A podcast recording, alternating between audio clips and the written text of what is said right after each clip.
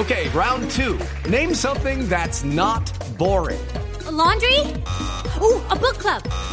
Computer solitaire, huh? Ah, oh, sorry, we were looking for Chumba Casino. That's right. ChumbaCasino.com has over 100 casino style games. Join today and play for free for your chance to redeem some serious prizes. ChumbaCasino.com. No purchase necessary. Full prohibited by law. 18 plus terms and conditions apply. See website for details. Senador Roy Barreras, presidente del Congreso de Colombia. Senador, buenos días. Muy buenos días, Néstor, a usted, al equipo, a los oyentes y a las oyentes de Blue en toda Colombia. Senador, ¿con qué sensación quedó usted de después de poner a prueba las mayorías que tiene el gobierno en el Congreso. Finalmente eligieron, lo eligieron fácil, al nuevo Contralor Carlos Hernán Rodríguez. ¿Qué elecciones dejó esta elección? Pues Néstor, la, la primera sensación es de gratitud eh, debo confesarle, no me habían hecho esa, esa pregunta que usted me hace, se la agradezco. Eh, es una sensación de gratitud con todas las bancadas del Frente Amplio que decidieron de manera generosa acompañar al pacto histórico para poder decirle hoy a los colombianos y a los oyentes de Blue que tenemos gobernabilidad, que tenemos una coalición sólida, fuerte, capaz de responderle a los colombianos con las reformas de fondo que son las que se vienen, con la reforma tributaria, con la ley contra el hambre, con la reforma a la educación, con la reforma a la salud con la ley de baldíos, que hoy la Corte Constitucional hace un exhorto, pero maravilloso, que no quiero dejar de resaltar en una sentencia magistral que los colombianos empiezan a conocer el día de hoy sobre recuperación de tierras. En fin, esas mayorías que ayer se, se, se consolidaron era lo que verdaderamente estaba en juego. Le confieso que más que la elección de Contralor, porque cualquiera de los 10 ciudadanos y ciudadanas que estaban allí, todos habían pasado sus pruebas académicas y todos son idóneos y cualquiera hubiera podido ejercer su tarea. Pero lo que estaba en juego era mantener la coalición o romperla. Y ayer la coalición se mantuvo y tenemos hmm. un frente amplio para hacer las reformas. Le pregunto, doctor Roy, por las lecciones, porque yo veo otra desde fuera que es la siguiente, usted me dice si estoy equivocado. Finalmente, el petrismo, la coalición del nuevo gobierno, hizo lo mismo que han hecho todos los gobiernos, que es elegir al contralor que más les parece amigo, el que más les gusta. Y eso que lo habían criticado en el pasado, lo terminaron ustedes haciendo ahora que llegaron al gobierno, ¿no?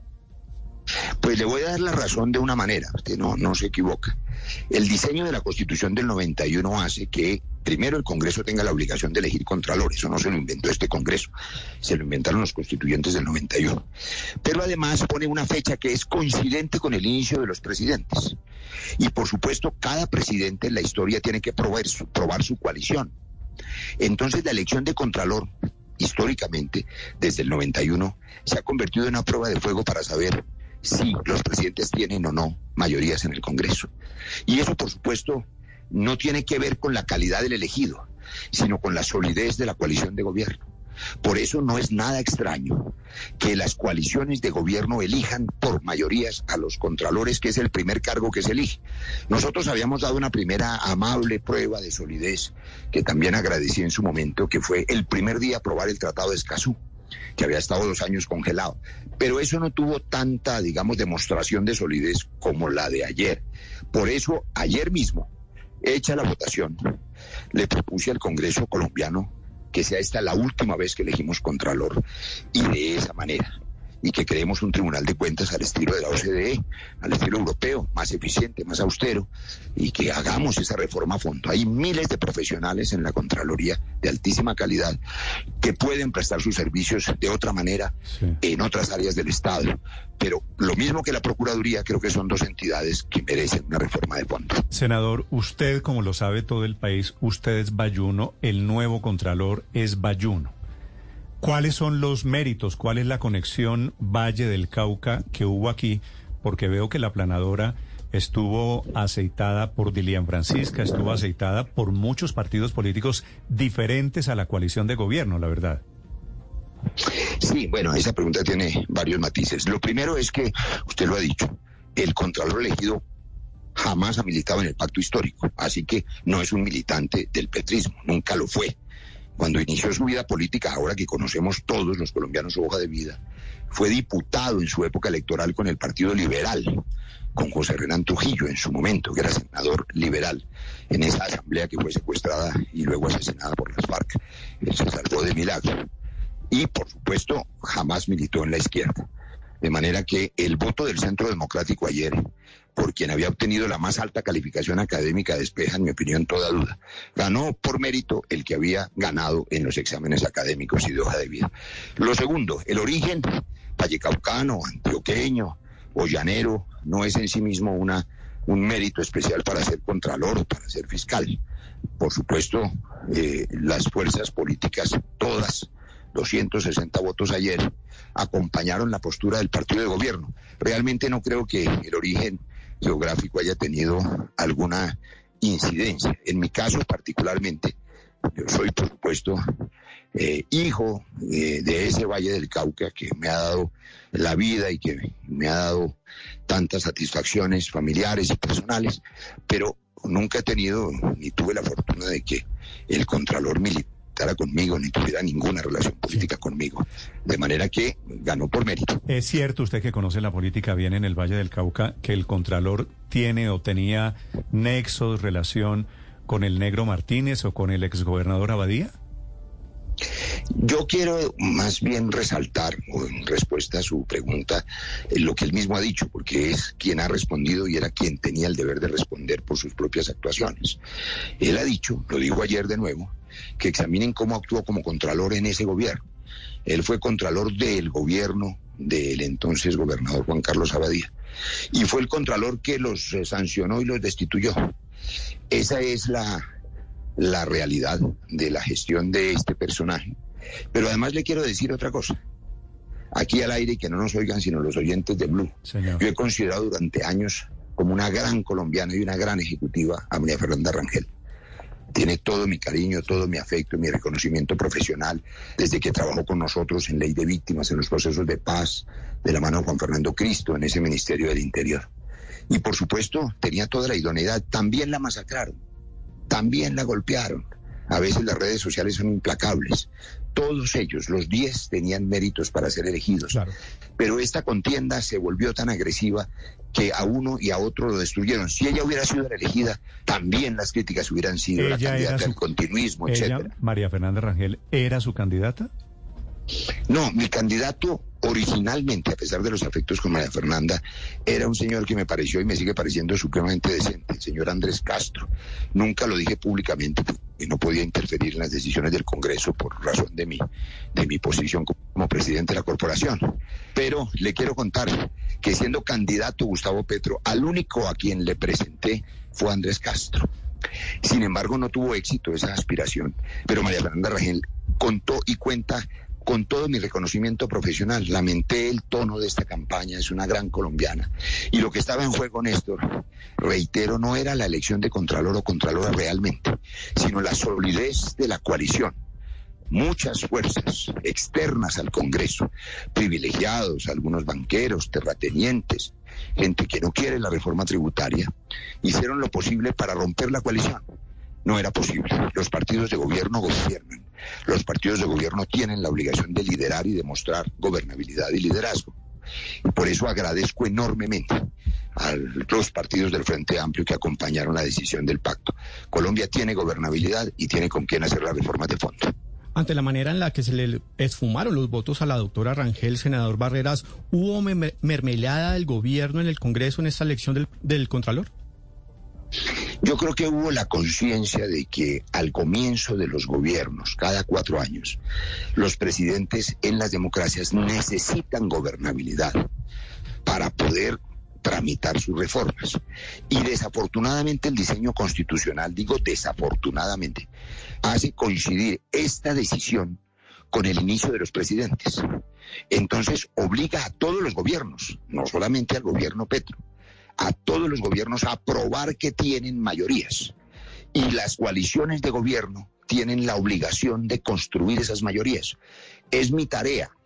Mi tarea es intentar que este Congreso renovado en un 67. With lucky landslots, you can get lucky just about anywhere. Dearly beloved, we are gathered here today to. Has anyone seen the bride and groom?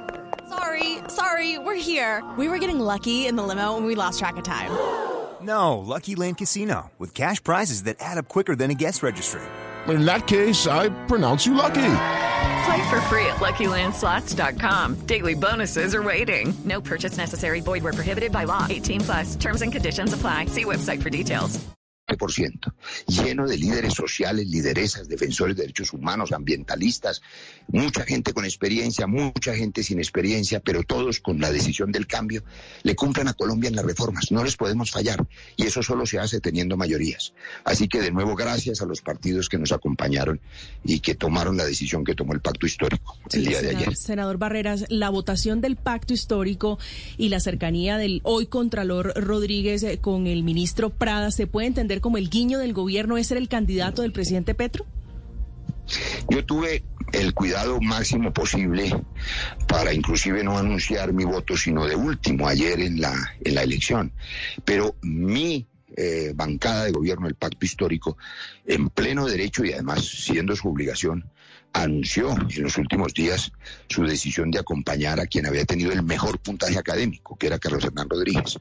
Y eso cambió completamente la decisión del Congreso, porque los partidos comprendieron los partidos aliados que a un gobierno se le acompaña o no se le acompaña. Y se le acompaña en la decisión en el mandato popular del cambio, que no es la decisión de Roy Barreras ni de Gustavo Petro siquiera, sino de 11 millones y medio que exigen reformas profundas para acabar con la inequidad, cerrar esa brecha social, esa vergüenza de la miseria en muchos hogares colombianos, de la falta de futuro en los jóvenes, de la falta de apoyo a las mujeres cabeza de hogar. Bueno, los partidos decidieron apostarle al cambio y cumplirle al mandato popular. Creo que esa es la razón por la que hoy tenemos una ¿Y a fuerza usted- que hará la reforma. ¿A usted le parece que todo lo que pasó con la elección del el Contralor y el nombre del nuevo Contralor, hay alguna señal de que eso sea síntoma de cambio, doctor Roy? Muchas. Para empezar, cambiamos totalmente los procesos que había hecho el viejo Congreso y que estaban llenos de errores y de equivocaciones. Y por mandato inclusive de los jueces tuvimos que corregir esos errores, cambiar esos errores. En segundo lugar, se elige a un contralor por primera vez a través de un concurso de méritos, de una convocatoria en la que una universidad acreditada y prestigiosa hace un filtro académico. Eso no había ocurrido. Pero le metieron después de ese cambio. filtro, después de ese filtro académico, le metieron entrevista con los parlamentarios, que era un tema estrictamente político y subjetivo, y ahí es donde gana el doctor Rodríguez. Entonces le corrijo, querido Néstor, dos cosas para información de los oyentes de Blue. El doctor Carlos Hernando Rodríguez ya había ganado, era el primero en los exámenes académicos, ya era el primero en la calificación. Lo habían excluido de manera irregular, en mi opinión, la mesa directiva anterior. Gana un contralor, el mejor en la calificación, cumpliendo una sentencia de los jueces que recordó, como usted bien ha dicho, que la decisión es política, macropolítica, es decir, los constituyentes del 91 le dan al Congreso la obligación de elegir y es una decisión política. Si no fuera así, pues bastaría un examen del ICFES y el que gane ese es. Puede que esa sea la posibilidad. Yo ayer propuse que se cambie el mecanismo, propuse un tribunal de cuentas que es una alta corte a la que se llegue exclusivamente por carrera administrativa y por concurso de méritos de la función pública. Ojalá tenga éxito y este sea el último contralor elegido de esa manera. Pero claro que se cambiaron muchas cosas. Para empezar, se eligió un contralor que nunca militó en la izquierda y este es un gobierno por supuesto, como lo saben los colombianos, el primer gobierno de izquierda democrática en 200 años. Allí no hay un contralor de izquierda. El presidente Gustavo Petro no impuso a ninguno de los 11 millones y medio de colombianos que votaron por el pacto, ni a un militante de la Colombia humana, ni del polo democrático. Ese es un cambio importante. Senador, le entendí que a Juan Carlos Abadía lo destituye de la gobernación del Valle, Carlos Hernán Rodríguez siendo contralor del departamento, pero acá estoy viendo en mis archivos y realmente a Abadía lo destituye el procurador Ordóñez por participar en política. Bueno, no, no me, no me hice entender, para no decir que no dije eh, esa afirmación. He dicho que lo que el Contralor hoy ha elegido, Carlos Hernán Rodríguez, expuso abiertamente, lo vimos todos los colombianos ayer y ante los medios de comunicación ayer y hoy, es que califiquen su gestión como Contralor, que significó unas sanciones enormes contra ese gobierno. Y entiendo que fueron sancionados. Recordemos que la Contraloría no destituye. La Contraloría no destituye, la Contraloría sanciona, impone multas severísimas e inhabilidades.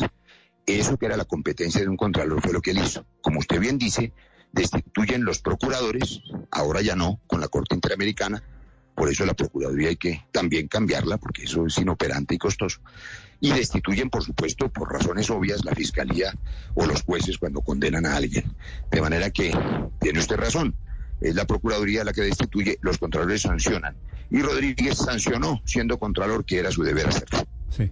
Eh, senador Barreras, una pregunta final. Si hipotéticamente se crea la figura del, de la Corte, del Tribunal de Cuentas, que también es cierto, existe en otros países del mundo, ¿Cuál es la diferencia? Digamos, vamos a tener un jefe, de un, magistrado, un titular del Tribunal de Cuentas, que va a ser lo mismo. Varias no, no, completamente diferente.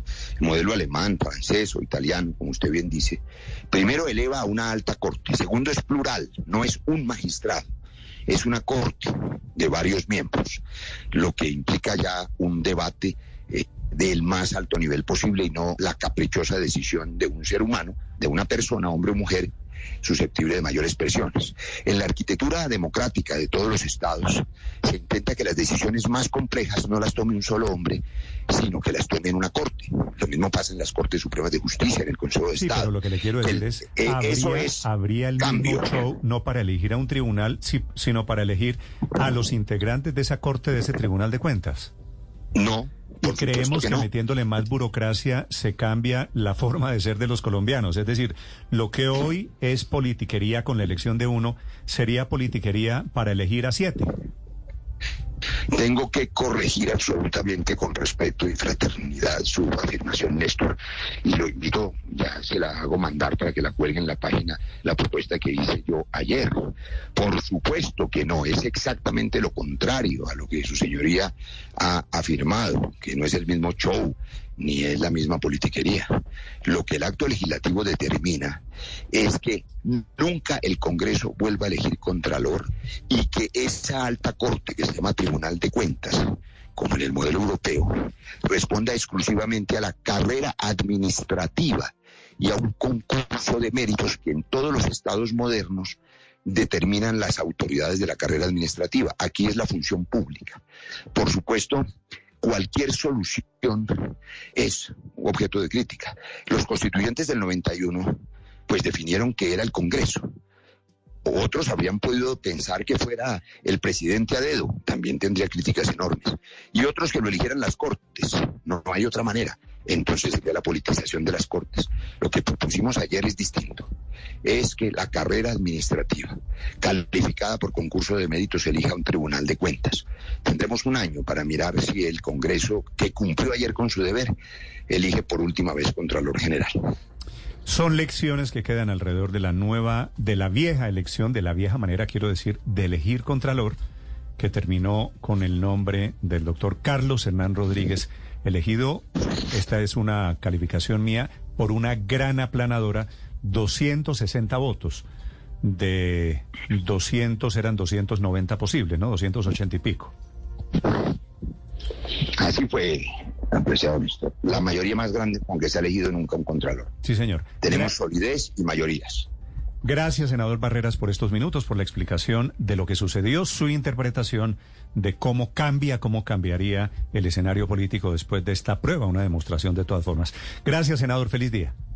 Muchas gracias, Néstor. Feliz día y feliz fin de semana a los oyentes.